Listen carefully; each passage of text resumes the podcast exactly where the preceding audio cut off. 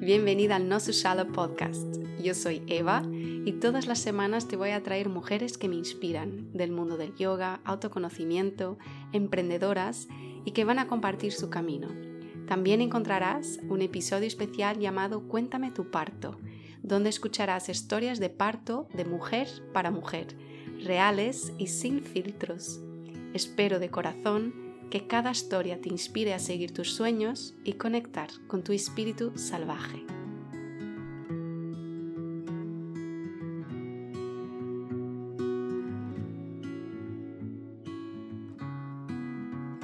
Hola, bienvenida a más un episodio. Pues bienvenida a más un Cuéntame tu parto, realmente.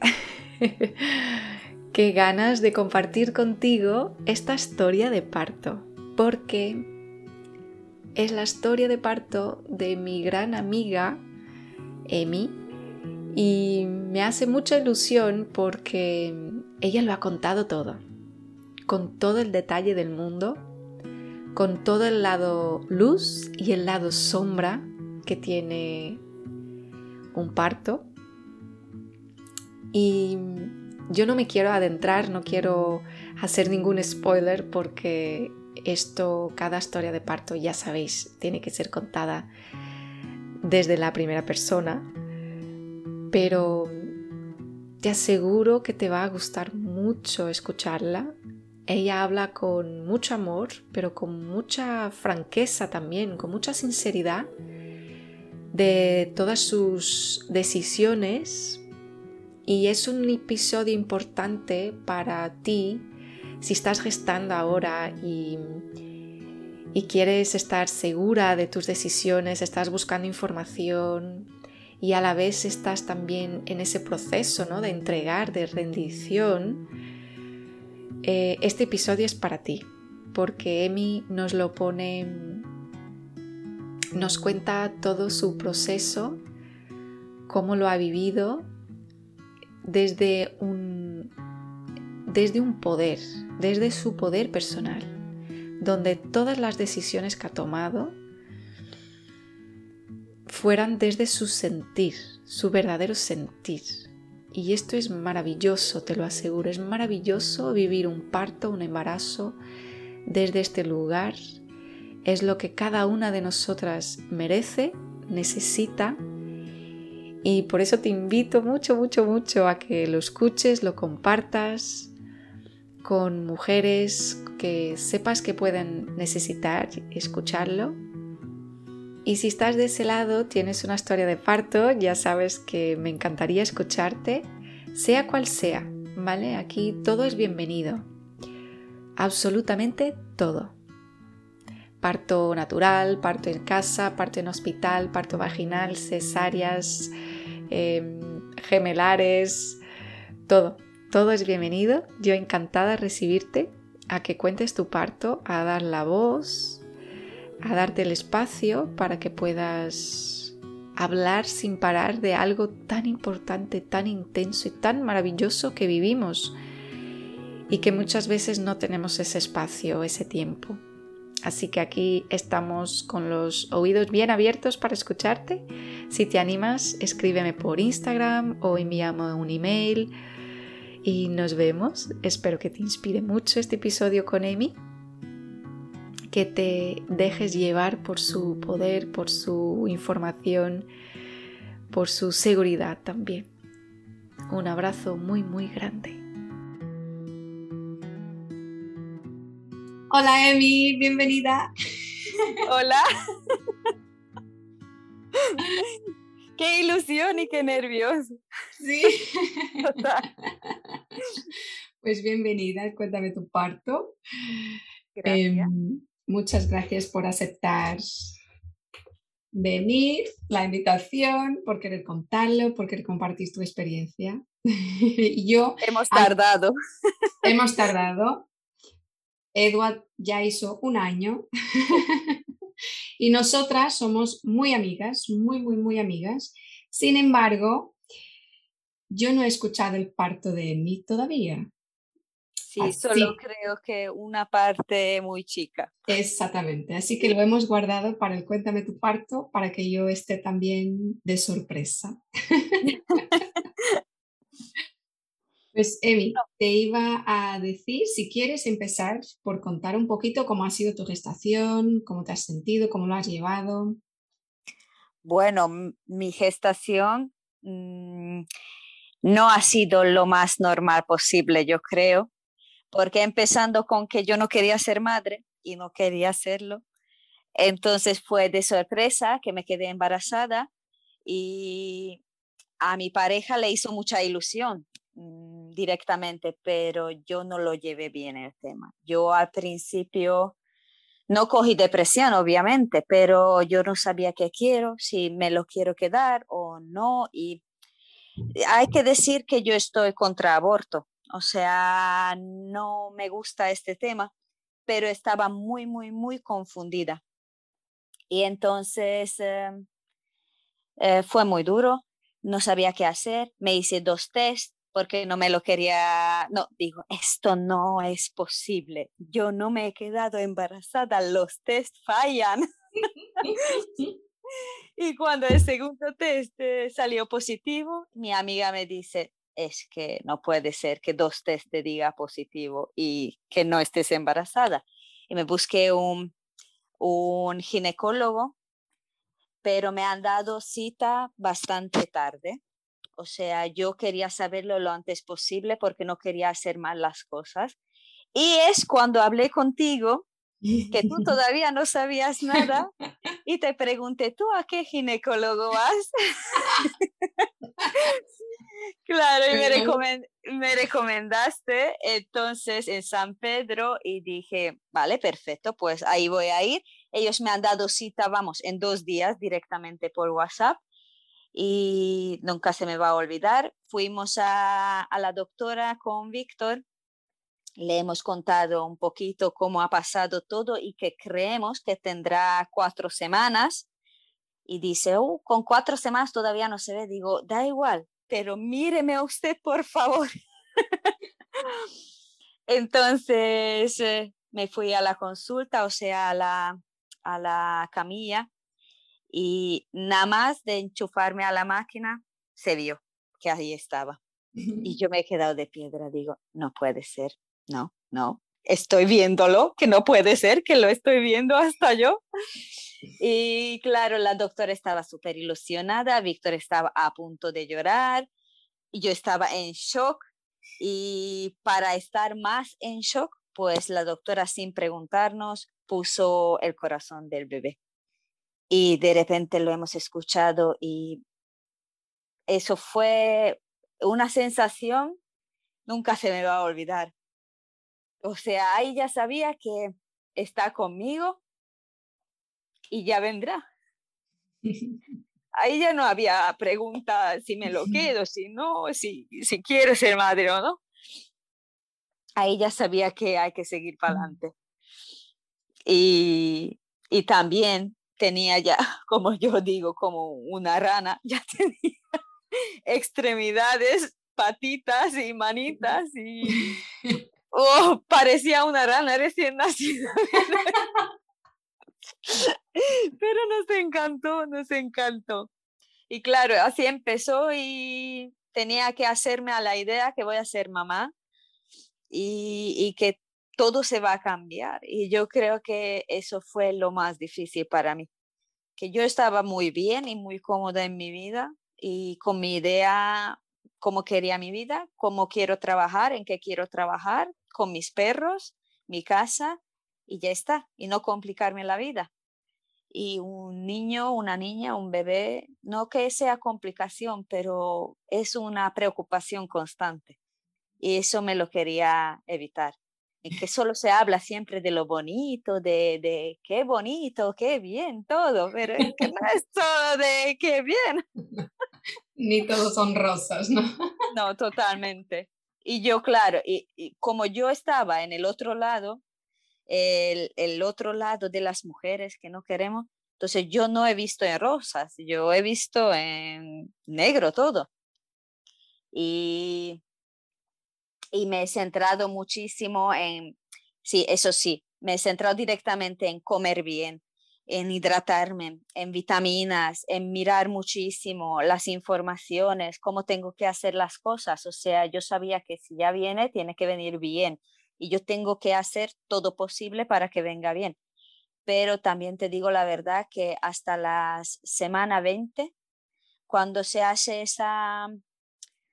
La ecografía morfológica. Eh, exacto, para si tiene deformidades, si vienen bien mal, eh, le he dicho a todo mundo, no queremos regalos, no quiero ni hablar de que vamos a tener un bebé porque lo hemos dicho y lo hemos decidido con Víctor, si viene bien y si es una enfermedad que no tendría buena vida, si no podría valer por sí misma, entonces no nos la vamos a quedar.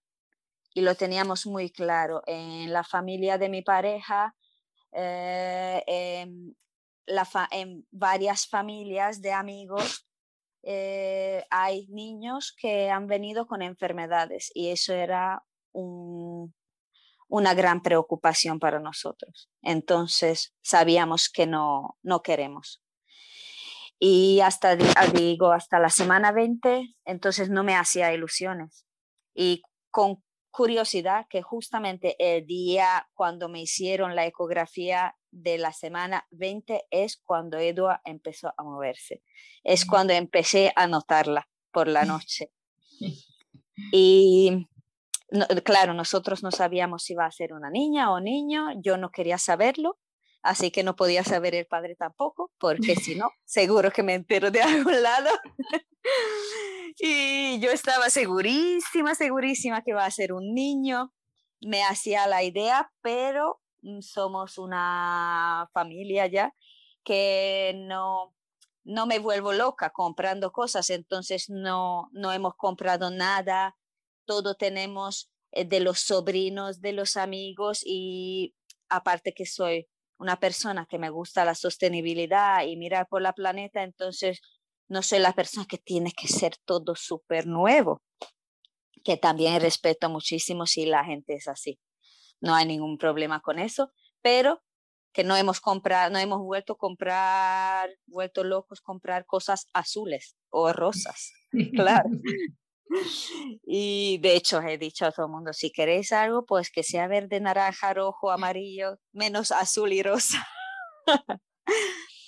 y la suerte que tenía que yo hacía yoga hasta los seis meses del embarazo, antes empecé. De hecho, estoy segurísima que me quedé embarazada gracias a mi época de cuarentena, pandemia y yoga, que es el momento cuando más, más equilibrada estaba en mi vida y cuando más tranquila he estado física, mentalmente. Eso también gracias a ti, porque yoga me has dado tú en mi vida y, y mm, me ayudó muchísimo. El yoga me ayudó muchísimo mm, también en la gestación. Yo estaba súper fit todo el tiempo y luego en, en, el momento de dar luz también me ayudó muchísimo. Yo no tenía barriga hasta los siete meses, casi ocho, no tenía nada de barriga. O sea, mis vecinos cuando me vieron con barriga, ay, qué bien esta semana. Digo, sí, sí, próximo mes voy a dar a luz.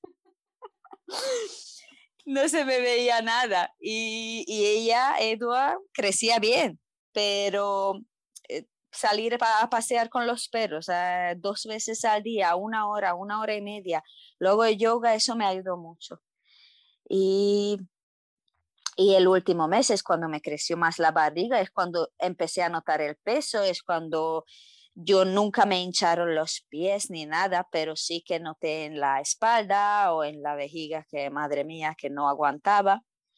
Pero por lo demás, he tenido un embarazo tan maravilloso que si quisiera tener otro hijo, lo tendría una y otro y otro y otra vez. Ah, para mí era brutal en lo que es físico, a mí me ha jugado mala, mal, mm, mala jugada la mente. Necesitaba trabajar muchísimo en mi cabeza.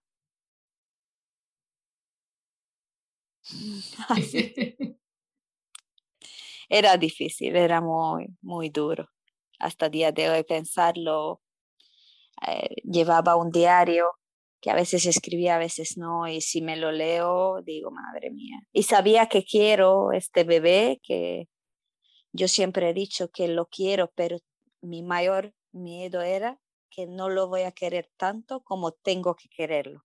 Mm. Y a día de hoy digo que, que eso era mi, mi, mi mayor problema y miedo, que, que a un niño, a un bebé se quiere, porque es que es que no sé imaginarme no quererlo, ¿no? Pero tenía muchísimo miedo que, que no voy a hacer a la, no voy a estar a la altura de que tengo, a donde tengo que estar siendo madre y que este bebé va a necesitar de mi 100% o 1000%. Mejor dicho. Así que el embarazo bien, muy, muy bien a día de hoy digo que, que maravilloso, que lo desea todo el mundo. Yo no tenía náuseas. El segundo mes es cuando quería dormir y todo lo que olía limpio me daba asco, pero el limpio. O sea, mi pareja se lavó los dientes y se sentó a mi lado y digo, vete de aquí, por favor. Pero solo el segundo mes y, yo no he vomitado ni, ni nada, no me dolía nada. Maravilloso.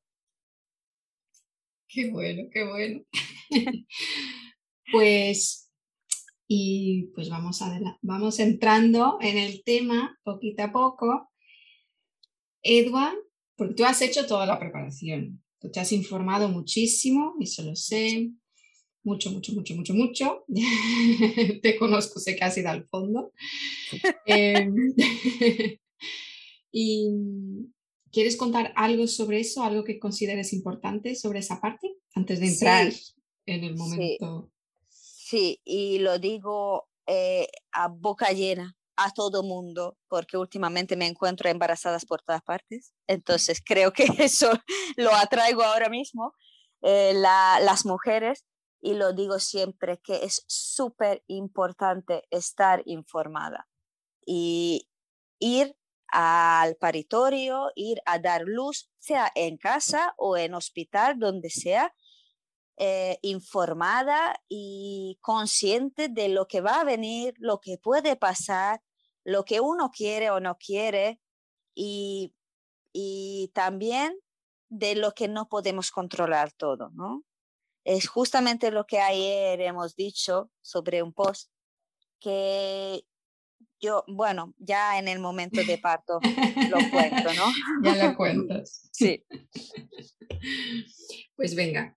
Y Edua, tú tenías una fecha probable de parto y si no me equivoco, Edua se adelantó. Sí, se adelantó seis, seis, días, bueno, cinco. Bueno, se adelantó, no se adelantó, porque en realidad la fecha no existe. Es para dar una eh, me, gusta traer esto también para tener los más ejemplos cada vez más y más y más de que no es... No es así. Y no, es una no es un día probable de parto, debería ser, hay una matrona que lo dice, que debería ser la, el mes probable de parto. Eso sí, eso sí, seguro. Pero vamos, que a mí me lo han contado por la última menstruación, por la última regla, y yo misma no sabía exactamente. Además, contándolo, a mí me ha venido la regla estando embarazada. O sea, he, estado embarazada dos semanas y a mí me ha venido la regla. O sea, eso es una cosa que el cuerpo humano sabe por sí mismo por qué hace las cosas. Pero de ahí dar una fecha exacta, eso no existe. Claro. Bueno, te has puesto de parto. Sí. Venga, venga, que tengo ganas, tengo ganas. yo, creo que poca, yo creo que poca gente, pocas mujeres lo cuentan con ganas y con alegría. yo lo he vivido muy bien, muy bien y a día de hoy me acuerdo mucho. Eh, lo mío fue como tres días más o menos, eh, con las contracciones, precontracciones y tal. Y me acuerdo perfectamente que el domingo por la noche, eh, sobre medianoche, eh, empezaron unas mini contracciones cada media hora. Y digo, bien, vale, vamos a mirar la hora, media hora, cada media hora, cada media hora, no he dormido nada. Y, eh, y, ya sabía, porque yo como te he dicho que estaba muy informada, yo estaba en un grupo donde matronas y madres eh, dan consejo o te, te, hablan y, y mm, intercambian experiencias y tal. Y digo, bueno, por la mañana, si se para, pues hablo por el grupo y pregunto si es normal, que tiene que ser normal porque ya estaba informada. Y a las 7 se ha parado, entonces de medianoche a 7. Digo, vale, vale, me fui al, al baño y he perdido la, ¿cómo se llama esto? ¿Mucosa? El tapón mucoso. El tapón, mucoso empecé a perder. O sea, estaba manchando. Digo, vale, no pasa nada. Hay que saber de mí que yo no soy eh, nerviosa, más bien pasota en esos casos. No soy para nada alarmista, y, pero también lo creo que es por tener tanta información. Siempre mi madre me ha educado así. Mi madre con siete años me ha dado mi primer libro de, sistema reproductor de mujer. Entonces yo, yo desde pequeña ya me lo metían en la cabeza. Y entonces no me he alarmado y de hecho no he dicho nada a mi pareja porque digo, ya verás, se va a poner súper nervioso, me va a poner nerviosa, vamos a terminar en el hospital y no tiene ningún sentido. Y yo tenía muy claro lo que quería. Yo tenía mi plan de parto, le he enseñado a Víctor, digo, ¿estás de acuerdo con todo? Sí, perfecto, lo tenía impreso tres veces por si acaso se pierde para llevármelo al hospital. Y, y todo tenía en mi cabeza. Entonces no le dije nada. Pasó el día lunes, estuvimos comiendo en familia eh, con mis suegros, con mi madre y con mi pareja, porque como era confinamiento también, eh, estaba la cosa muy, muy mal, entonces sabíamos que vamos a estar solo estas personas. Yo aparte quería tranquilidad, yo en un principio quería dar luz en casa, pero por cosas economía mm, no se ha podido ser. Y aparte que Víctor tendría que haber trabajado tres embarazos para que acepte que yo quiero dar luz en casa. Eh, entonces estuvimos en familia comiendo y de vez en cuando me dio unas contracciones así perdidas por el mundo. Y mi suegra me miraba raro, pero no me decía nada. Y, y nunca se me va a olvidar. Lunes, eh, lunes por la noche a las 10 de la noche estuvimos en el sofá, en un lado mi pareja, en otro lado mi madre, viendo una película que alguien no entendía, que no sé si era en húngaro o español, pero estuvimos ahí todos viendo la peli. Y empezaron las contracciones y digo, bueno, no pasa nada, no vamos a decir a nadie nada porque, quién sabe, a lo mejor va a durar una semana. Y así fuimos a dormir y a las dos y cuarto de la noche se despertó Víctor porque me estaba aquí en la cama en, en plan dándome vueltas que ya no sabía cómo ponerme, que me dolía todo y era imposible, o sea, me sentía como un trapo cuando quieres quitarle el agua que me está haciendo esto. Digo, ¿qué es esto? Madre mía. Y claro, se despertó y dice, ¿qué te pasa? Digo, nada, tengo contracciones. Dice, ¿cómo que tienes contracciones? Digo, no te preocupes, tú solo mira el reloj. y digo, me han dicho que hasta cinco minutos, cada contracción cinco minutos, no tenemos que ir a ningún lado. Dice, vale, vale, pero solo tienes eso. Digo, sí. Eh, y empecé con 15 minutos y en, a las 4 de la madrugada cada cinco minutos tenía contracciones. Y claro, Víctor estaba, ya estás de cinco minutos, vámonos, vámonos. Digo, no vamos a ningún lado, me quedo en casa hasta el último momento, no vamos a ningún lado. Eh, yo, hay que saber de mí que yo tengo muchísimo miedo respecto al COVID y como quería parir en casa y también el COVID en el hospital, entonces yo dije, hasta último momento me quedo en casa. Yo no voy a ir al hospital para estar ahí dos días eh, con contracciones, no tiene sentido. Quiero estar en mi ámbito. Y es lo más maravilloso y yo creo que también el bebé lo nota, tu cuerpo, tu mente, todo, todo juega a tu favor en casa, en tu ámbito. Entonces, estuve eh, con cinco minutos durante varias horas. Ah, sobre las cinco hemos despertado a mi madre para que se vaya preparando la bolsa, que ya la maleta tenía, pero digo, prepárame por favor sándwich, dulce, té, zumo. tenía todo. Me he llevado a un restaurante conmigo. Picnic, el picnic. De total, tenía una. Es que no me importaba la maleta, yo solo quería mis comidas y mis bebidas. Y mi madre empezó así y yo como me dolía muchísimo, muchísimo, eh, le he pedido a Víctor que me haga una bañera lleno de agua medio caliente. Dice, pero eso ayuda a dilatación. Digo, sí, sí, pero que no, que vas a dilatar aquí. Digo, tú no te preocupes, eso ayuda también a quitar el dolor. Bueno, me lo hizo. De hecho, nosotros teníamos muchas ganas de, de hacer fotos y videos de todo el proceso. Entonces tengo fotos cuando estoy sentada en la bañera y ahí con la cara de contraída. Pero sí ayudó, ayudó. Y bueno, no, no me, no me bajaron las contracciones, no, ni me han subido, pero visto estaba tan, tan nervioso que entonces a las 7 de la mañana fuimos a Marbella, Costa del Sol, al hospital. Y curioso, me senté en el coche con una contracción súper fuerte y cuando llegamos digo a Víctor, no tenía ni una contracción durante 40 minutos. Y dice, me di cuenta también, porque no me estaba ahí que no puedo con mi vida, ¿sabes? Estaba tranquila.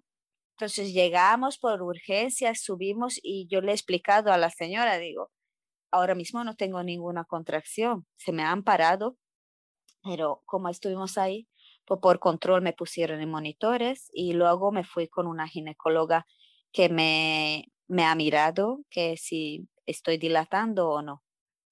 Eh, muy, muy correcto todo. La verdad tengo que decir que ya en ese momento estaba tranquila porque sentí que no me están tocando porque sí, sino que me están explicando las cosas. También yo pregunté y, y que no están aprovechándose de mí, como muchas veces sabemos que por rutina hacen cosas.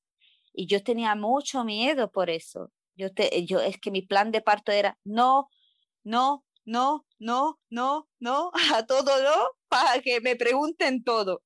Eso era. Y, a Víctor le enseñé, tiene que preguntarme todo, todo, todo, tengo que dar eh, consentimiento y si no yo, tú, tú tienes que saberlo. Entonces me han mirado y me han dicho, sí, se está borrando eh, la, la, la vagina, no, el cuello de útero. El cuello de útero es que se me juntan las palabras, pero que todavía estás muy al principio, que no está, que estás a un centímetro, nada, vuélvete a casa. Digo, vale, ¿cuándo vuelvo? Me dicen, tiene que ser las contracciones, eh, tres contracciones en diez minutos, o sea, cada dos minutos. Mm. Digo, ok, perfecto, pero eso todo sin contracciones. Desde las siete hasta más o menos 10, 10 y media cuando hemos vuelto a casa. Increíble. Nada de, nada de contracción. Y yo por eso no quería ir al hospital, porque digo, es que puede ser que tenga toda la noche contracciones y luego se para. Es súper normal. Lo que pasa que como llevaba muchas horas con cinco minutos de contracciones, entonces Víctor se preocupó y yo digo, bueno, no me lo voy a jugar.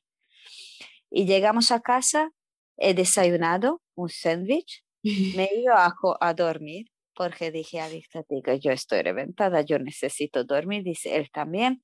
Fuimos a dormir y yo creo que dormí una hora y ya noté que me viene la contracción y me desperté a la contracción, que es, era como media hora, luego 20 minutos, luego 15, 10.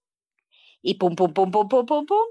Y a las dos de la tarde ya estaba cada cinco minutos otra vez. Digo, ah, no puede ser, no puede ser. Otra vez empezamos. Digo, bueno, no pasa, por lo menos he descansado un poco. Lo curioso era que yo tenía un dolor muy, muy, muy fuerte en el, en la, en el hueso del culo, digamos.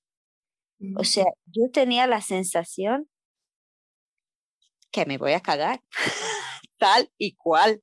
O sea, tal y cual. Y digo, pero por ahí no puede salir. que yo siento que está ahí.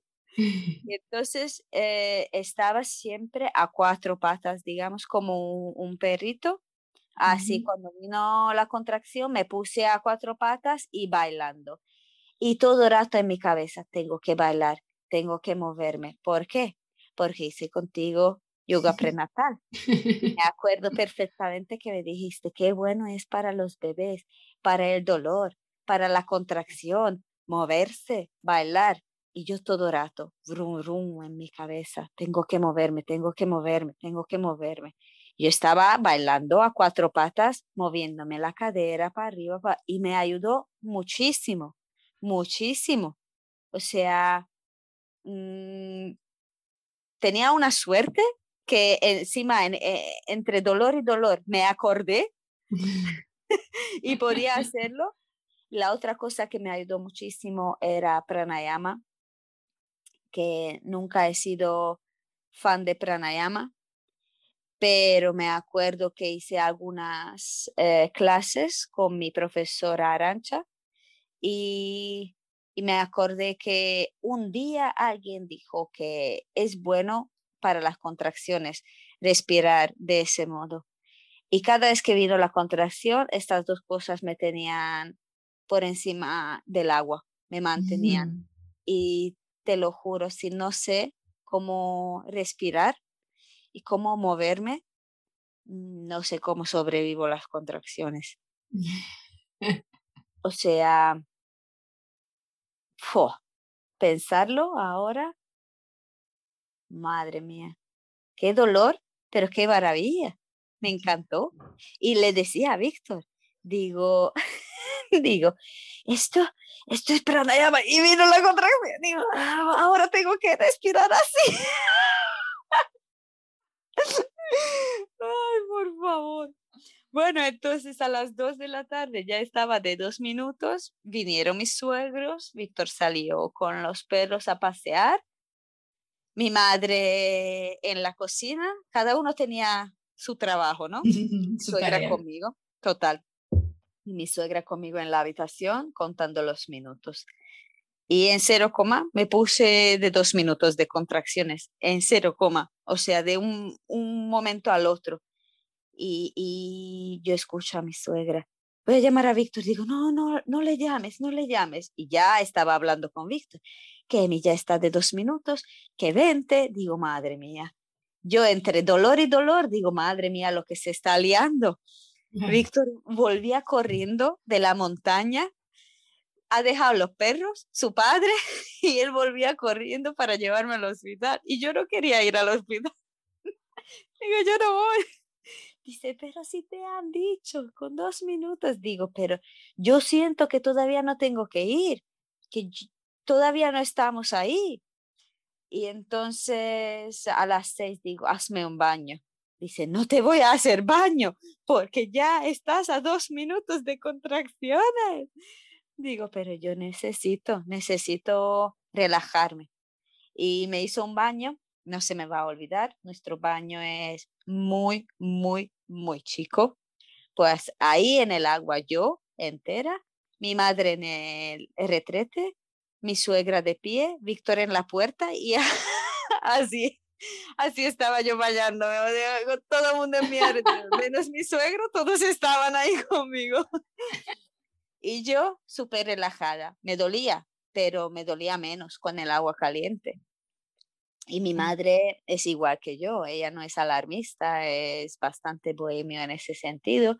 Y digo, mamá, qué guay sería si ahora saliese de mí el bebé. Y dice mi madre, claro, está en agua y saliera al agua, perfecto.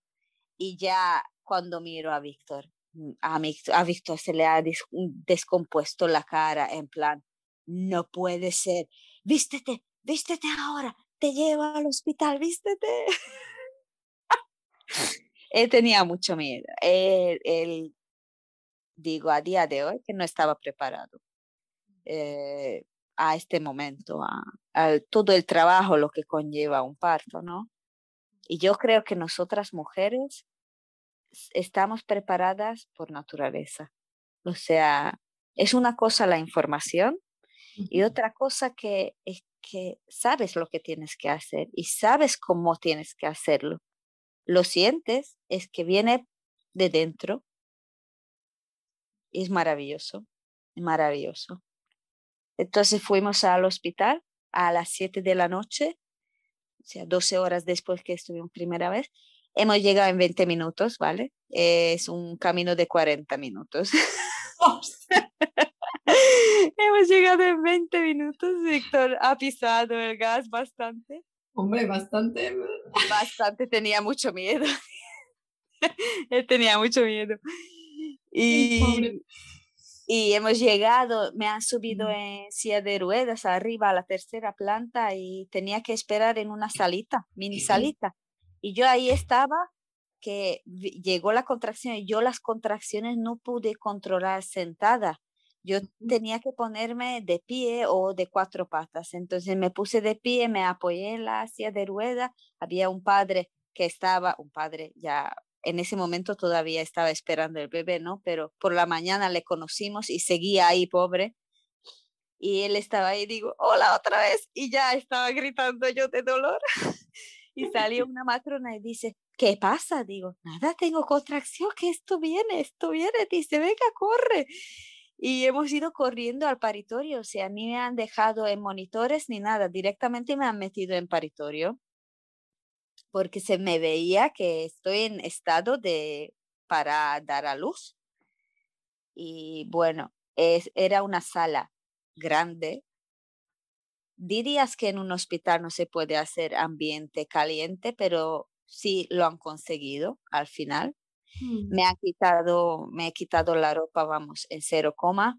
Me han puesto en la camilla y me han hecho tacto se dice así, ¿verdad? Me ha mirado a cuántos centímetros estoy dilatada, estaba a cuatro y medio. Y nos ha sorprendido porque con las contracciones que tenía, tenía que haber estado más. Pero bueno, a cuatro y medio, con dos minutos de contracciones, perfecto. Yo ya no voy a la habitación, yo ya me quedo en paritorio, digo, perfecto. Y, y yo entre dolor y dolor estaba diciendo a la matrona, digo, por favor, el plan de parto, el plan de parto, por favor, porque yo quería que me respetasen todo lo que quería, ¿no? Entonces, ella, yo tengo una experiencia tan bonita, yo he tenido dos matronas y la primera eh, ha sido tan simpática, vino y empezó a leer punto a punto todo el plan de parto y diciéndome, esto nosotros no hacemos, tranquila, esto otro tampoco lo hacemos, esto tampoco, y esto solo con tu consentimiento.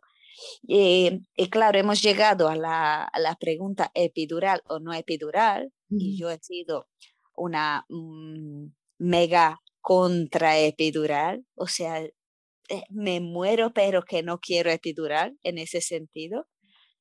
Y yo lo tenía puesto, lo tenía dicho que yo no quiero epidural solo y únicamente si ya es, eh, si va la salud de mi bebé, pero que no, yo quiero sentirlo porque las contracciones son para ayudar a empujar y yo lo quiero sentir y yo lo quiero vivir y yo no quiero un, un parto que no me entero de lo que está pasando. Y claro, mm, me ha respetado, perfecto, todo genial. Bueno, pues de dos minutos hemos bajado a cinco y a ocho minutos de contracciones. Cinco y ocho minutos, digo, no me lo creo. Yo estaba tan agotada, tan agotada, y resulta que el dolor, lo que yo sentía, no era tontería. Edua venía un poquito girada, eh, o sea, lo normal que el bebé mira hacia el culo. Y se ha girado y miraba hacia el toto. Entonces, con la cabeza, cada vez que había una contracción, ella empujaba con la cabeza, lo empujaba para atrás y me empujaba el hueso del culo. Y eso era el dolor que yo creo que duele más que una contracción en sí.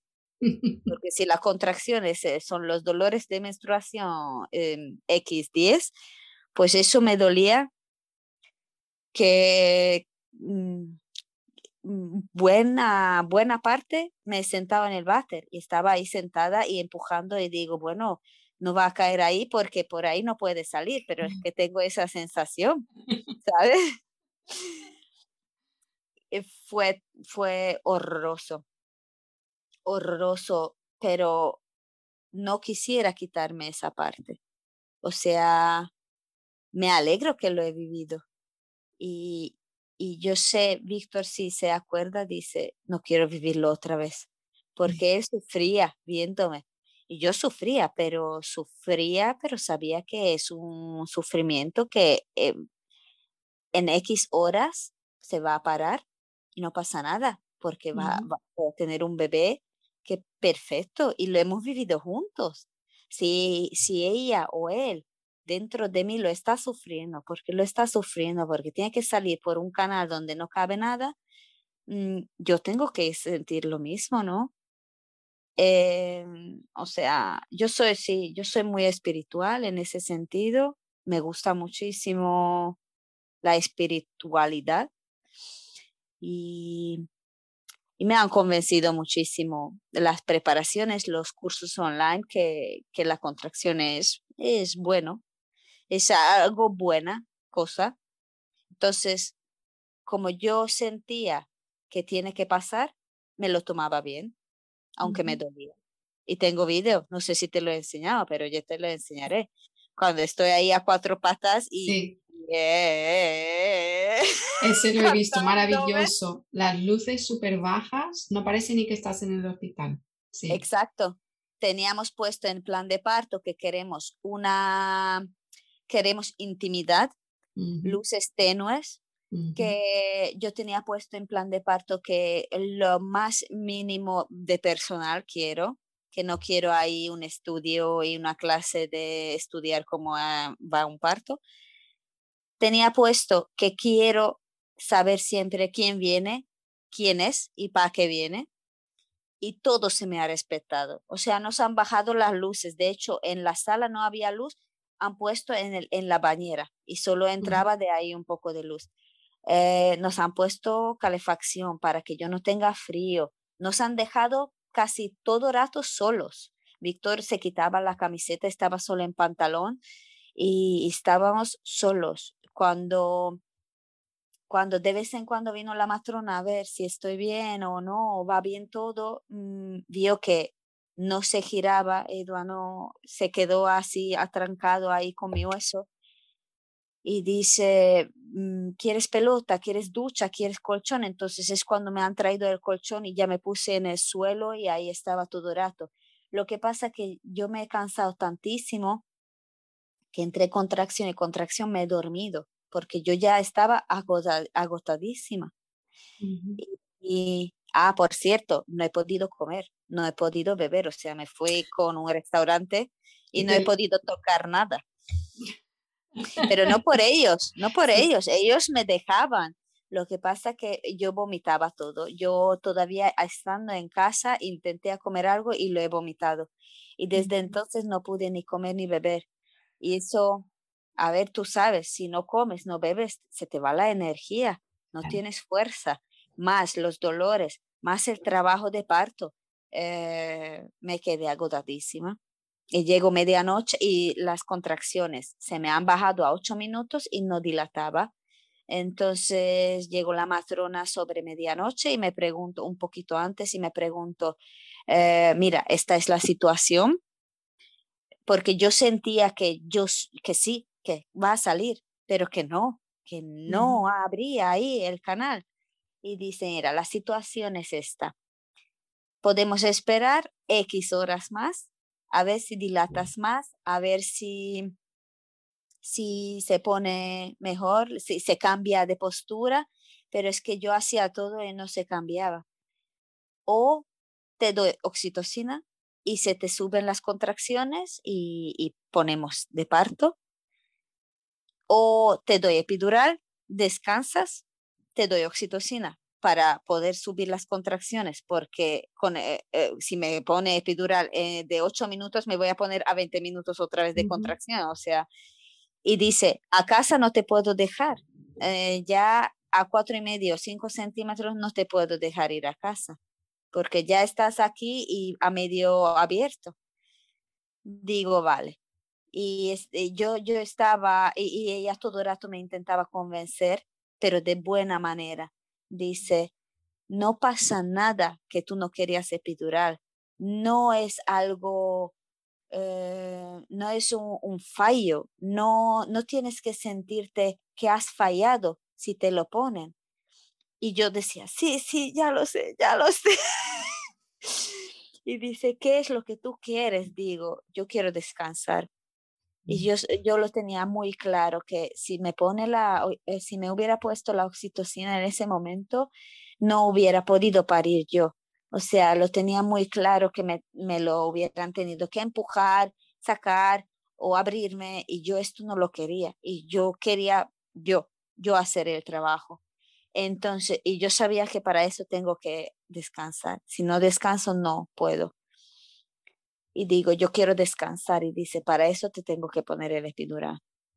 Entonces trajo un papel donde, donde pone todo el riesgo, lo que te hace el riesgo. Víctor, se lo, Víctor ha leído y dice, mira, te voy a comentar, digo, no me comentes nada, llama el anestesiólogo, dice, ¿en serio? Digo, sí. ¿Estás segura? Sí, pero de verdad, sí. Entonces llamo al anestesiólogo. Eso es otra cosa, ¿vale? Viene el hombre. Yo estaba convencida que está bien, que tiene que ser así.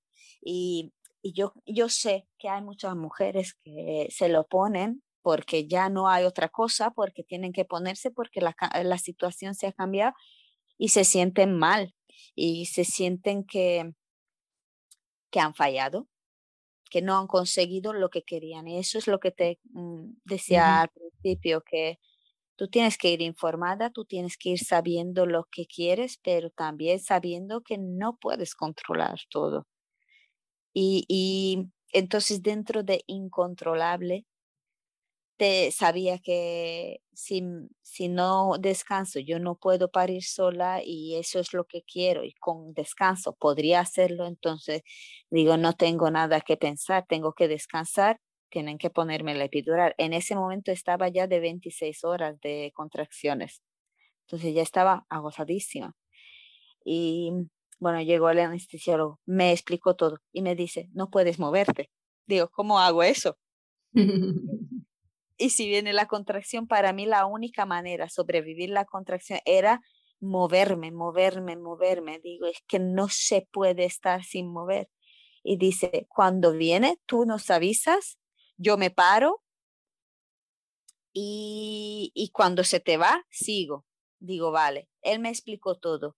Eh, no, me, no me acuerdo su nombre, maravilloso el hombre, porque me sentí súper arropada por él súper informada. De hecho, me dice, tienes que estar sentada. Digo, imposible, porque no me puedo sentar, porque siento que me siento en el bebé y no, no puedo. Digo, tengo que estar acostada. Dice, vale, perfecto. Entonces estaba acostada a mi lado izquierdo.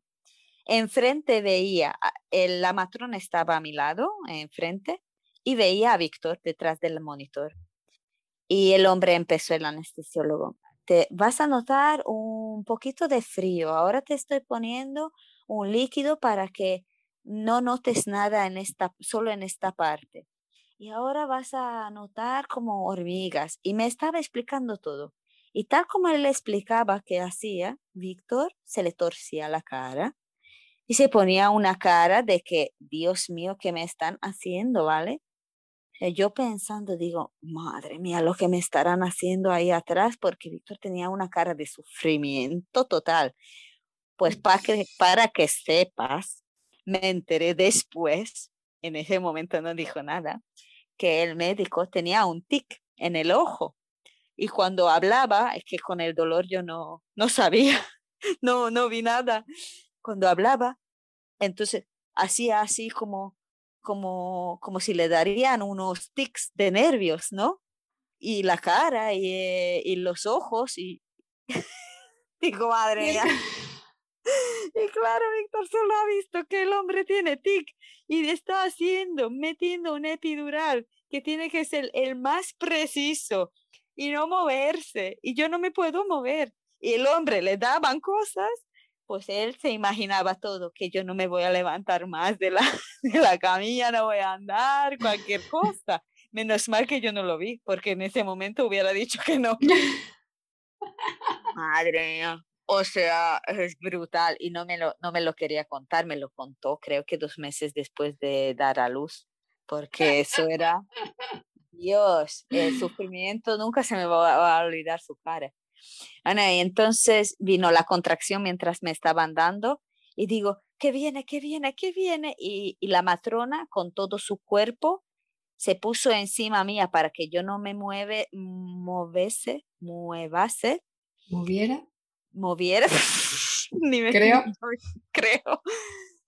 Pero ah, digo, y siempre lo voy a decir, que era mi más grande orgullo en ese momento porque me he quedado sin ningún tipo de movimiento, con un dolor que, y también considero que me ayudó eh, yoga, el espiritualismo, el, el centrarme, que, que sabía que no puedo moverme y digo, me lo tengo que comer este dolor sin moverme aquí dentro y ya se pasará, ya se pasará. No duele tanto, no duele tanto. Tú sabes que yo hago yin yoga. Sí. Y, y cuando haces yoga, siempre duele. Y siempre dice la profe que tienes que respirar en el, en el punto de dolor y se te va quitando. Pues eso es lo que hice. Ahí digo, voy a respirar ahí, voy a respirar ahí, se me va a quitar, se me va a quitar, se me cae. Y se ha ido, y digo, se ha ido. Dije, no me lo creo ni yo, se ha ido y no me he movido. Así que fue, fue un gran orgullo para mí que he podido hacerlo. Y claro, me pusieron el epidural y dice el médico, bueno, vas a notar tres contracciones más y después empezará a bajar y bajar. Digo, vale, perfecto. Pues yo a segunda contracción ya no noté nada.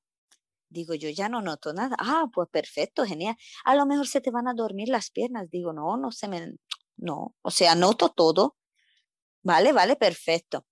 El hombre se ha ido, me dice la matrona, tú descansa ahora, duérmete, en una hora te voy a dar oxitocina. Digo, vale.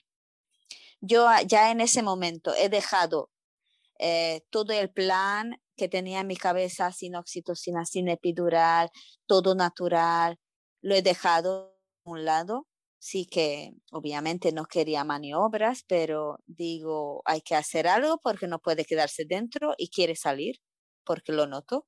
Entonces, dormí dos horas maravillosas, de verdad.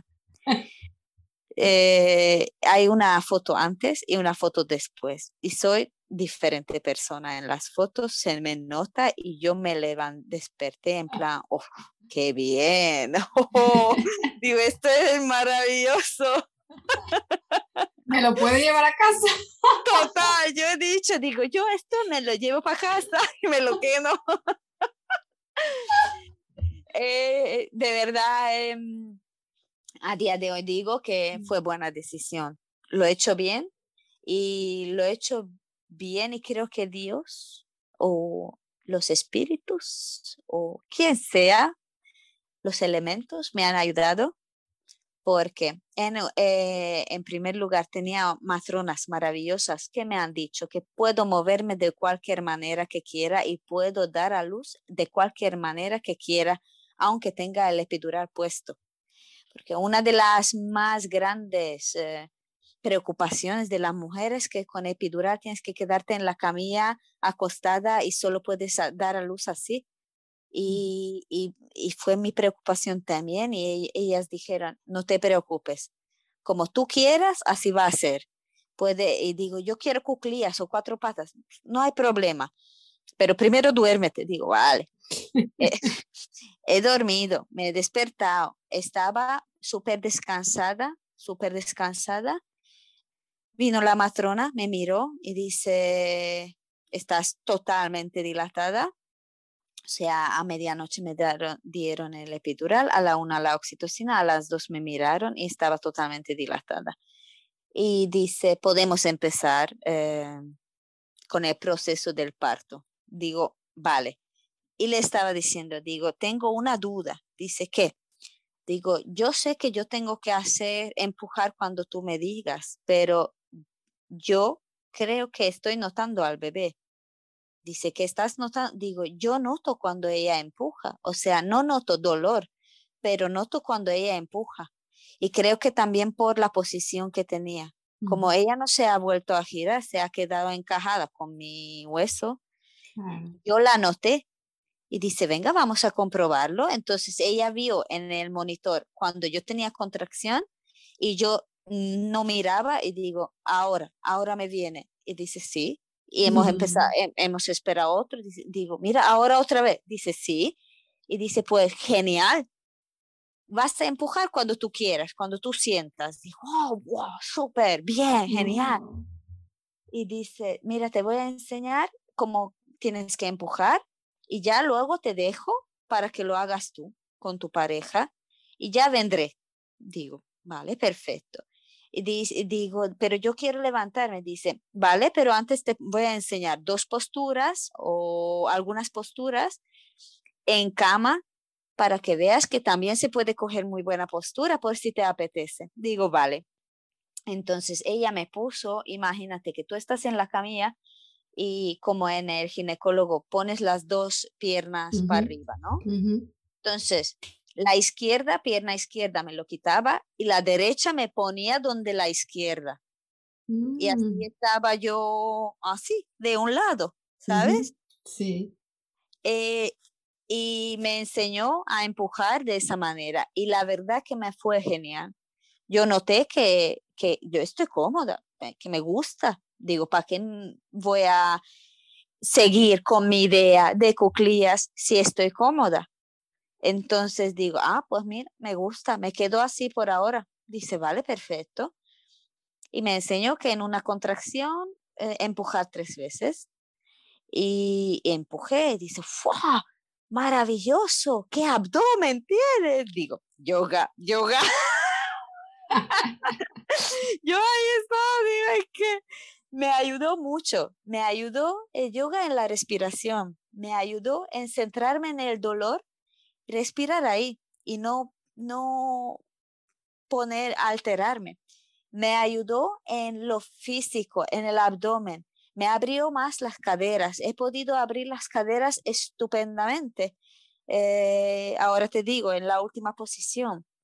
O sea, agradecida toda la vida a ti a Arancha, porque sin eso mm, no hubiera sido. Yo creo que las estrellas se han puesto juntas en ese momento, ¿sabes? Claro. Entonces eh, empujé, ella se fue, eh, volvió, claro, Víctor se fue a tomar un café, ¿por qué no? Y a ver una, una enfermera que es una amiga y ya después de media hora vino la enfermera o tres cuartos de hora, la matrona, perdón, y dice, bueno, vamos a ver. Y dice, pues vas muy, muy bien, que está muy abajo, que la veo, la cabeza. Digo, espérate, que voy a decir a Víctor que vuelva, porque al final es capaz de perderlo. y entonces Víctor volvió y nos hemos quedado en la sala. Como siempre, no hemos estado nunca más de tres personas y eh, todo el proceso del parto hemos estado la matrona, Víctor y yo.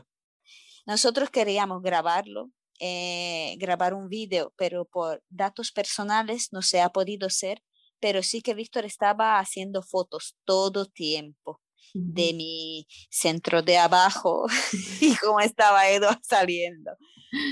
Y eh, espero que nunca escuche este podcast porque entonces va a saber, pero eh, con 18 años le vamos a regalar esas fotos y el diario para su cumpleaños. Regalo original. Así naciste, hija mía. bonito. Y bueno, y entonces no me he levantado de la camilla porque estaba muy bien en esa postura. Ahí he empujado varias veces, que ha ido muy bien. Y cuando ya empezó a salir la cabeza, entonces he cogido la posición mm, diamante de yoga también, pero súper arriba. O sea, he juntado las plantillas de pie y me he puesto el talón donde mi culo, totalmente arriba. Y yo estaba súper cómoda. Y entonces pude levantarme el culito, empujar del abdomen y estaba saliendo como la mantequilla en la sartén caliente, ¿sabes? Ay, me encanta. estaba ahí y de repente veo la cara de Víctor. Otra vez se retuerce todo. Digo, ¿qué ha pasado? Y me dice, tiene pelo, que tiene pelo. Digo, bueno, Digo, quiero tocarlo. Dice el otro, ah, sí, tócate, tócate ahí abajo. Bueno, la cosa más chunga de mi vida, ¿vale? Porque eso era muy mojado, muy blando, muy algo como si fuera un caracol. Ah. y me dio mucha cosa, no, no por asco, sino porque tenía miedo que le voy a hacer mm. algo a la cabeza. Entonces digo, no, mejor no, eso no me ha gustado. Y, y la matrona maravillosa, ella estaba todo rato la mano formando la cabeza de Edua. Todo rato formando y formando para que la cabeza no venga desformada, no sea más alargada o aquí un lado o más grande en el otro, porque como viene, sabes, es que se aplasta esa cabeza. Y ella formándolo y, y agradecida a ella, porque Edward tiene una cabeza preciosa para nosotros, por lo menos, pero sí que es, es bastante simétrica, ¿no? Y bueno, y el último empujón era, dice, eh, eh, antes de los últimos tres empujones, dice, un momentito, ha llamado a su asistenta, o sea, hemos quedado cuatro, han preparado ya la mesa donde estaban todo, todas las cosas que puede necesitar para cortar el cordón, tal, tal, tal. Y, y ya ha venido la señora, la enfermera, súper simpática y dice, claro, a, a, ella no le he visto hasta ese momento. Entonces me dice, ¿y qué va a hacer niña, niño? Digo, pues no sabemos. Ay, que no. Claro, es que a todo mundo le ha sorprendido. Yo creo que hay muy poca gente que no quiere saber el género. Y bueno, pues antes del último empujón nos hemos apostado. ¿Qué va a ser niña o niño? dos hemos dicho niño, dos niña. Y, y me dice la matrona, entonces va a ser el último, dos empujones y la tercera va a ser lo, solo el... Digo, ok, empujamos una, a, Víctor le ha mandado al lado de mi cabeza, dice, esto es el momento que dejes la cámara y que disfrutes, porque ahora va a salir tu hija, tu hijo, tu bebé. Víctor dejó la cámara, vino a mi lado y entonces, primer empujón, segundo empujón y dice, y ahora, fu, fu, fu, fu, fu. Y noté de repente que, que sale un tapón de mí. O sea, lo noté. Epidural para arriba, epidural para abajo, la noté moverse, la noté empujar y la noté salir. Y, y era brutal, brutal. Es que es indescriptible porque salió, sabía que está fuera, lo único que quería verla y claro, yo estaba desnuda, me la pusieron directamente y yo tenía mi plan de parto que no quería que nadie hablase cuando ella sale que quería que me escuche primero a mí y luego a padre hablarle y ya después pueden hablar. Entonces salió y, y me la pusieron aquí directamente, mm, eh, me, miró, me miró y nunca se me va a olvidar esa mirada, que ella me miró y sabía que soy su madre y que está en buenas manos, que no está, eh, que sí ha salido de dentro, que sí ha estado ahí dentro segura, pero está fuera en un mundo totalmente loco que no sabe qué es, pero que estoy ahí. Y ese es el momento cuando me he convertido en madre. Mm. O sea, ese, ese fue el momento cuando sabía que hay alguien quien depende de mí y, y, y me ama y soy todo para ella y entonces yo tengo que ser todo, todo, todo y ella todo para mí, ¿no? Eh, fue maravilloso, maravilloso. Yo estaba en, tan shock que no pude llorar, estaba súper feliz. Yo no pude llorar, Víctor sí lloró.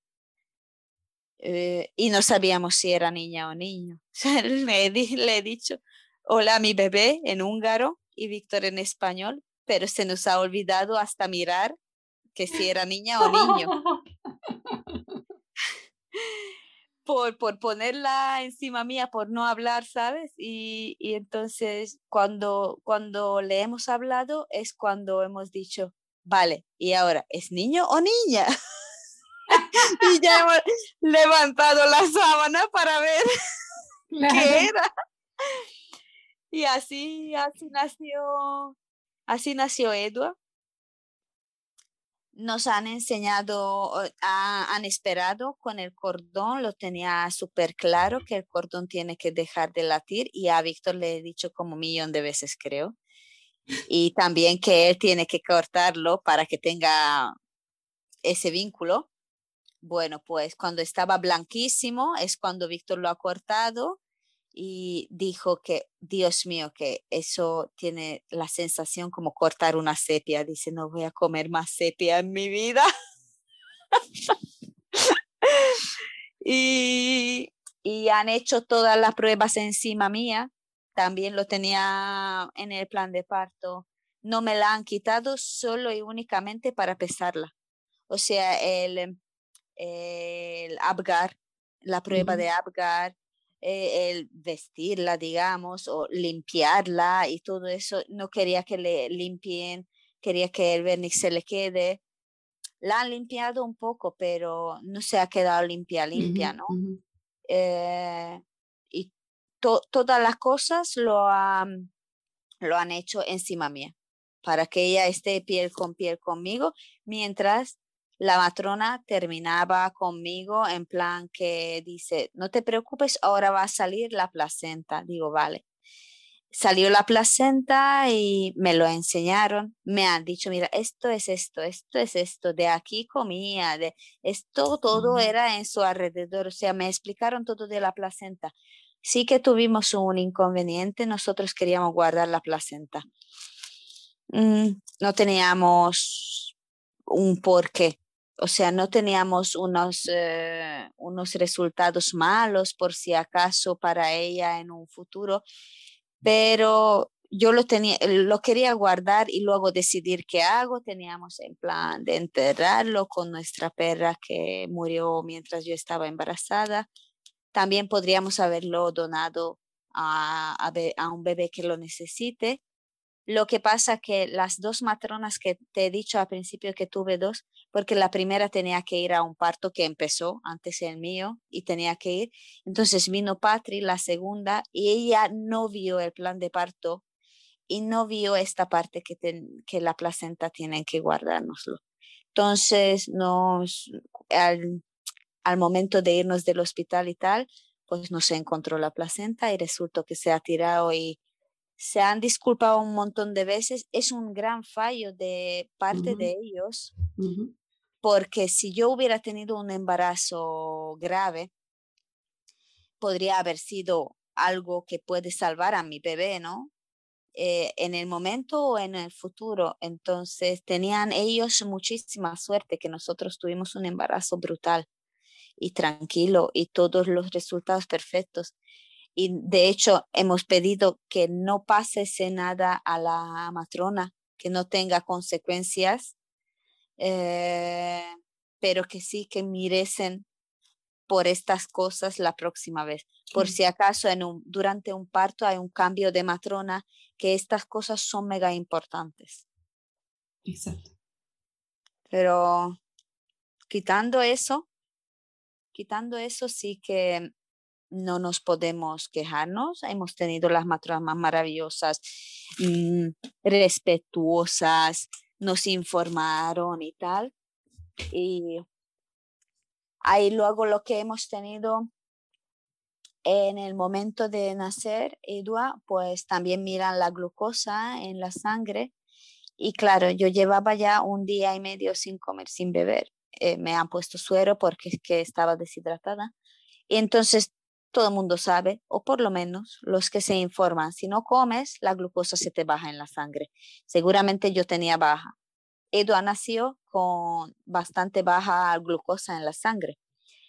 Y entonces vino una enfermera muy joven, muy simpática y dice, mira, em, este es el problema. Edua ya estaba en pecho, o sea, nada más de hacerle todas las cosas, la enchufé y vamos, no puedo decir que qué difícil ha sido porque directamente ha cogido el pecho, directamente. Mm. Yo, me he quedado, digo, no sabía ni cómo cogerme el pecho, digo, tengo que hacer un C y con estos dos dedos y no sé qué, no sé cuál.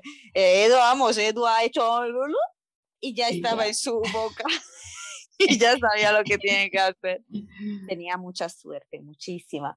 Claro, nosotros teníamos muy eh, conscientes que queríamos dar pecho y toda mi familia muy consciente de que ni biberón ni chupete. En nuestra familia ni biberón nos regalaron, que se fue regalado también, porque en esta casa no quería ni chupete ni biberón. Y eso es lo que te quiero decir de la glucosa, que vino la enfermera y dice, eh, tiene la en la sangre baja la glucosa, hay que darle un biberón con una mezcla de azúcar, ¿no? Digo, ni hablar, nada de biberón. Y la chavala se ha quedado en plan, ah, nada de biberón, vale. Y digo, no hay problema, darle el, líquido ese, pero dame otra opción. Y dice, ¿y si te traigo una jeringuilla y tú le metes el dedito en la boca y el padre le mete la jeringuilla? Digo, vale, perfecto. Porque la jeringuilla no es como la silicona de biberón, ¿sabes? Entonces no se va a confundir. Entonces eh, hicimos así. Una hora estaba con la teta y la segunda hora, piel con piel, estábamos intentando a darle ese potingue. Eh, no era mucho, 20 mililitros, pero para un bebé tan chico, ¿sabes? Eh, y, ella estaba cansada, yo estaba cansada, o sea, yo dándole, yo metía mi dedo y dije a Víctor, no puedo, no puedo, me voy a dormir, me voy a... Eh, y me quedaba micro dormida unos milisegundos, pero no había nadie con nosotros. Igual teníamos la sala con esa luz que teníamos antes, con la temperatura buena. Solo Víctor, eh, Eduard y yo, los tres, nadie más. Durante las dos horas quitando eso que vino la enfermera con esa cosa, no hubo nadie. Nadie, ni para preguntar si estamos bien o no. Sabían que tenemos el botón, si algo pasa, les llamamos. Y también tengo que decir que me ha quedado muy grabado que cuando vinieron por mí, vino un chico para llevarme a la habitación. Y yo ahí, imagínate, eh, encima de la mesa con las patas abiertas, medio sangrada, agua, había de todo. Entonces, pero a mí no me molestaba. En ese momento dejó de ser la vagina o el chocho de una mujer, era para para sacar un bebé. No, es que no sentía ningún tipo de vergüenza que me vea alguien esta parte pero sí que las matronas, la matrona y la ayudante, súper eh, mentalizadas, que pueden sentirse vergüenza las mujeres, y se pusieron delante mía como una pared cuando llegó el chico y dice, mira, por favor, salte un poquito, que la vamos a limpiar, la vamos a preparar y luego vienes a por ella. y ya me limpiaron, me prepararon, me empaquetaron como a un bebé y ya vino el chico y me cambiaron de camita y me llevaron a la, a la habitación. O sea, yo no tengo nada de mala palabra, nada. Yo quitándolo de la placenta, que gracias a Dios no lo necesitábamos, que fue una, un capricho mío, digamos, teníamos solo y únicamente buena experiencia. Respeto, miramiento, cariño, amable, todo mundo, todo, todo mundo. Y mira que yo estaba súper contra, contra de dar a luz en hospital y contra dar luz en España, que yo quería ir a mi casa a dar a luz. Por una o por otra cosa me quedé aquí y, y agradecida, agradecidísima. Pues vamos, que mm, a veces hay que dejar fluir las cosas y dejar como vienen y no empeñarnos de que tiene que ser como nosotras queremos. No he parado de hablar, ¿verdad? Me caliento el pico. no, pero es, tu parto, es tu historia. Es que mi parto me, me gusta mucho. A mí también. me gusta mucho porque es muy positivo. Muy, sí, sí eh, yo, yo diría tener 80 mil niños más, sí, sí, sí, pero también soy consciente, nos ha salido una niña maravillosa, un parto maravilloso, un embarazo maravilloso, seguro que el segundo sería totalmente al revés. no me lo juego, es juego ruso, ¿sabes? El de la, el de la pistola. Ah. Bueno, tienes, tienes una historia muy, muy, muy bonita para compartir. Muy Muchas gracias. Sí o por lo menos dar ánimo, que puede ser también positivo. Claro, claro. Y de escucharte, todo lo que has hecho fue escucharte. Todo lo que has hecho. Incluso con, con algo que tú no querías, pero que has aceptado como la epidural y fue escucharte, porque lo que necesitabas era descansar. Eh, yo creo que sí hay que, hay que dar una palabra a todo esto, es la aceptación en mi caso, en mi caso porque tenía que aceptar que me quedé embarazada. Tenía que aceptar que voy a ser mamá. Tenía que aceptar que no puedo ir a mi país a parir. Tenía que aceptar que no puedo en casa como yo quisiera. Tenía que aceptar mm, que tengo que ponerme el epidural porque tengo que descansar por el bien de ella y de mía. Todo era aceptación y, y cuando tú lo aceptas, de verdad lo aceptas, no lo aceptas porque, vale, venga, si de verdad lo aceptas, puede ser algo maravilloso, maravilloso y toda la vida es así. Yo creo toda la vida esa aceptación, sí, hay que hacer, hay que tener retos, hay que saber lo que quieres, pero la pandemia, ¿no? Eh, teníamos que aceptar que llegó y que nos ha cambiado la vida, queremos o no, teníamos que aceptarlo. Y entonces con esa aceptación buscas otros retos, otra, o, otro punto de vista. Otras maneras para florecer. Exacto. Hay, un, Mira, hay un, una línea muy tenue entre luchar, luchar, luchar y también aceptar. Exactamente, exactamente. Yo estoy a favor de luchar, pero siempre hay, dentro de lucha, siempre hay aceptación, porque no, no puede estar todo a tu gusto. Claro, claro. Y mira, mira por dónde la aceptación, tanto que no quería ser madre, nunca he sido ama de casa, ¿no? Yo es que si no trabajaba, yo me arañaba las paredes para trabajar y ahora mismo estoy, mi pareja ha hecho posible que yo me pueda quedar durante un año entero con mi bebé en casa para poder centrarme en ella totalmente, porque yo creo que mm, a mil por cien me he dejado para mi bebé. Y sí, es un fallo que no tengo momento para mí, pero estoy consciente. Estoy consciente y sé que en eso tengo que trabajar. Lo que pasa que lo que te quiero decir que tanto que yo no sé, era ama de casa, ahora mismo lo estoy disfrutando como nunca en mi vida y como no va a volver, yo creo. Estás presente. Sí. Es, el secreto, ¿no? Es difícil. Es difícil. Es difícil también, te digo, que este un año ha sido el año más maravilloso y más difícil de mi toda la vida. wow. O sea, quien diga que hoy tener un bebé es solo bonito, no es verdad. Toda la luz que traen ellos, yo creo en eso, que toda la luz que traen ellos también, te lo quita. Claro, claro, una cosa no existe sin la otra, entonces es que no hay equilibrio.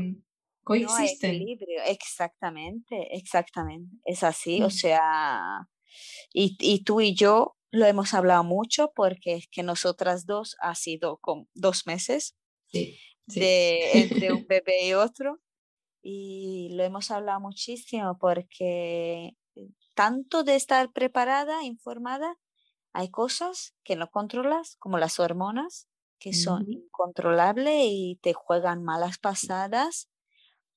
Y, y, después de un año, Edu acaba de cumplir un año y creo que llevo como un mes que estoy presente y estoy en equilibrio conmigo misma.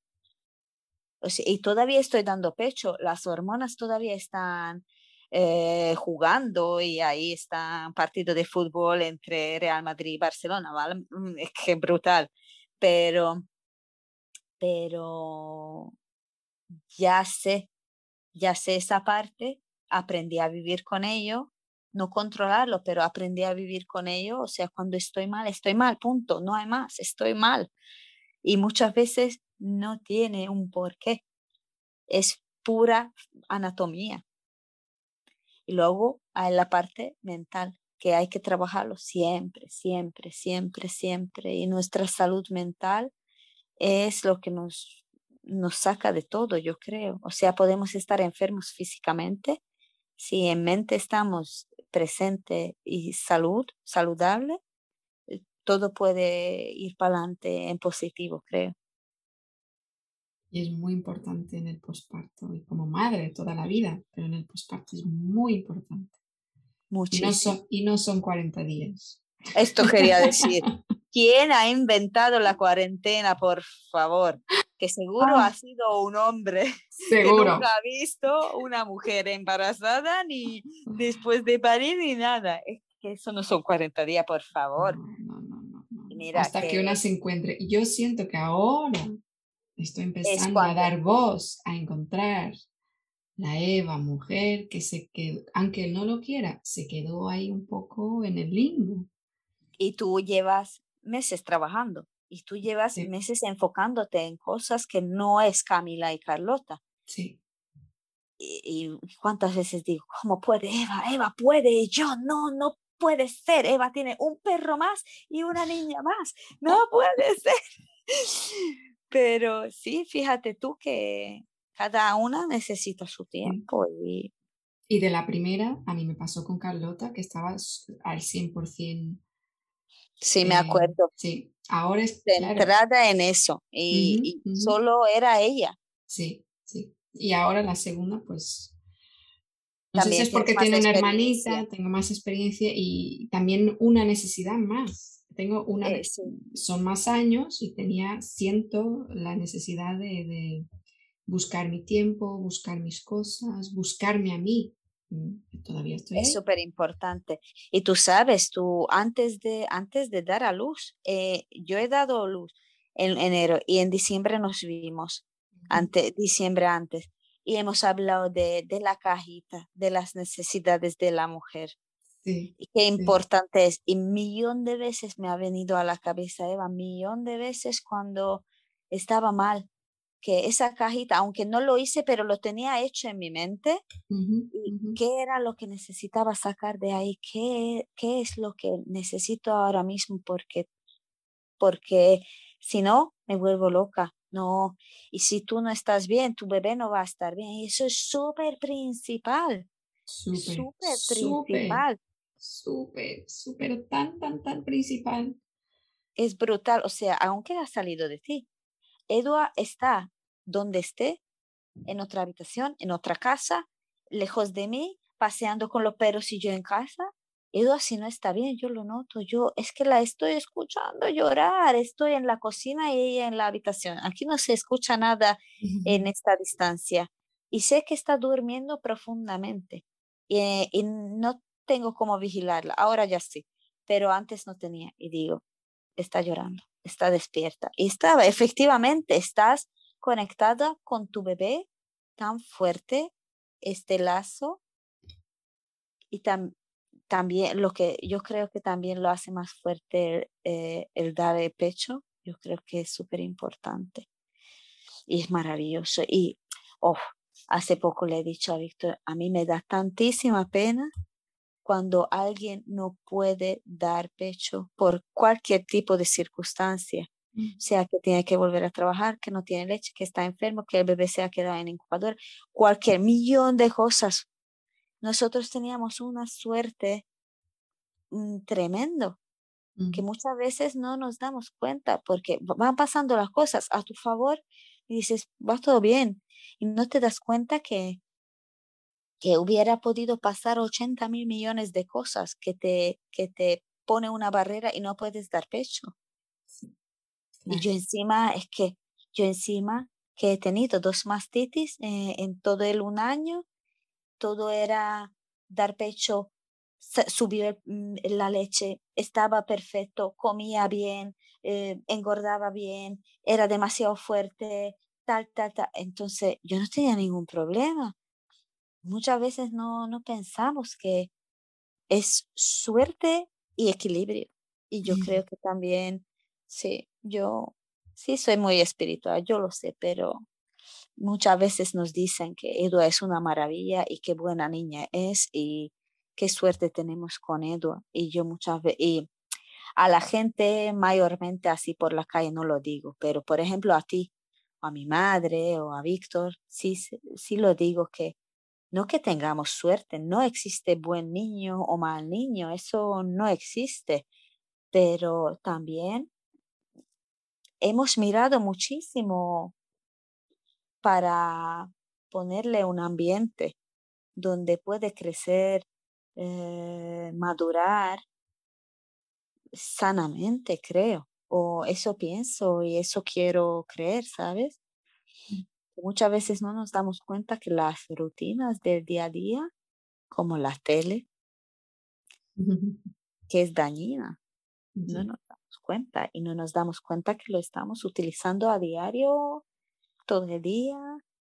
O sea, en nuestra casa no hubo tele meses y a día de hoy es que no está encendida la tele y no lo vemos solo si Ido está dormida, porque no lo necesita. Y, y me estoy dando cuenta que como estaba creciendo en este ambiente, cuando hay tele y mucho ruido, eh, duerme peor por ejemplo. Claro, claro, se estimula demasiado. Claro, claro, y todo tiene su explicación, pero no, no nos damos cuenta, no, no, somos capaces de racionar y decir, la tele no hace falta para un bebé, por ejemplo, ¿vale? Y para un adulto. Para un adulto tampoco, claro. Nosotros también dormimos peor. Claro, obviamente, sí está demostrado que si alguien se duerme con la tele, duerme peor, ¿sabes? Pero, por ejemplo, eso es lo que te digo, que, que solo escuchas, ay, qué mal el niño, qué mal, qué mal duerme, no duerme nada. ¿Has intentado a cambiar cosas para que duerma mejor? O sea, eh, dormir mejor no significa que la cojo este, dos horas dándole, dándole, dándole y a ver si se duerme, ¿sabes? Entonces tienes que ir cambiando métodos, maneras, a ver qué es lo que más le, le gusta. Igual que, que cuando nació cólico tienen todos los bebés hasta que su sistema digestivo se madura eh, eh, suficientemente, les duele la barriga y lloran y no pueden dormir y tienen gases. Bueno, pues hemos probado una cosa, hemos probado otra cosa, hasta que hemos dado con la clave qué es lo que a ella le ayuda. No es que una cosa y eso para todos, ni para dormir, ni para los dolores, ni para comer, ni para nada, ¿sabes? Pero eso hay que estar abierta de mente. Y escuchar de nuevo. Y, escuchar. escucharse. Escuchar a otras personas, escucharse a ti misma. Silenciar. Sí. Silenciar mucho. Mm.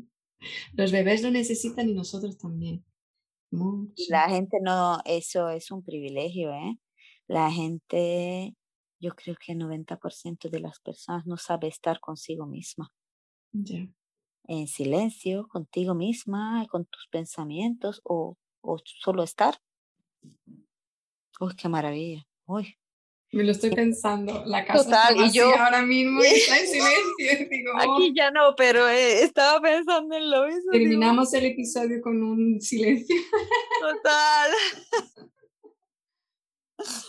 Ay, siempre que hablo contigo, Qué gusto. entro en otro mundo y siempre estoy en mi tranquilidad absoluta. No, es tu tranquilidad, claro. Me la pasas a mí, te la paso yo a ti. Y, tú me lo pasas a mí.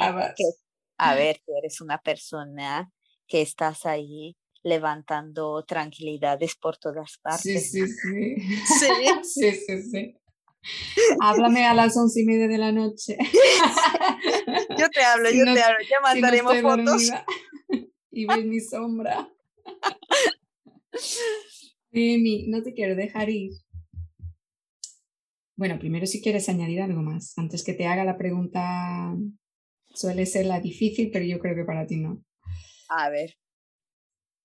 Que si tienes dos, tres palabras para definir la experiencia del parto. Tres. Tres. Bueno, aceptación.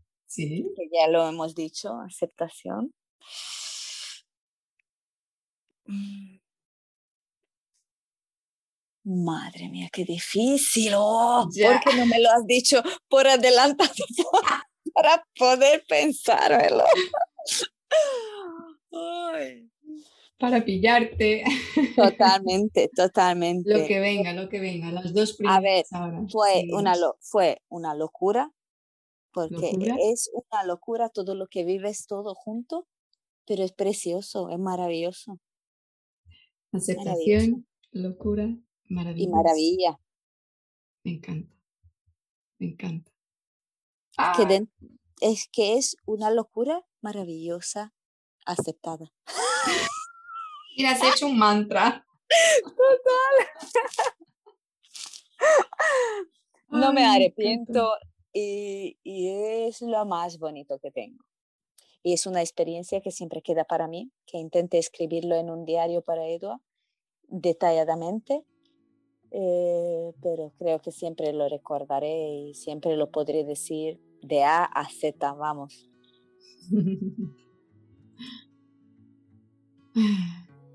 Me alegro de haber hablado contigo. Y yo de escucharlo finalmente.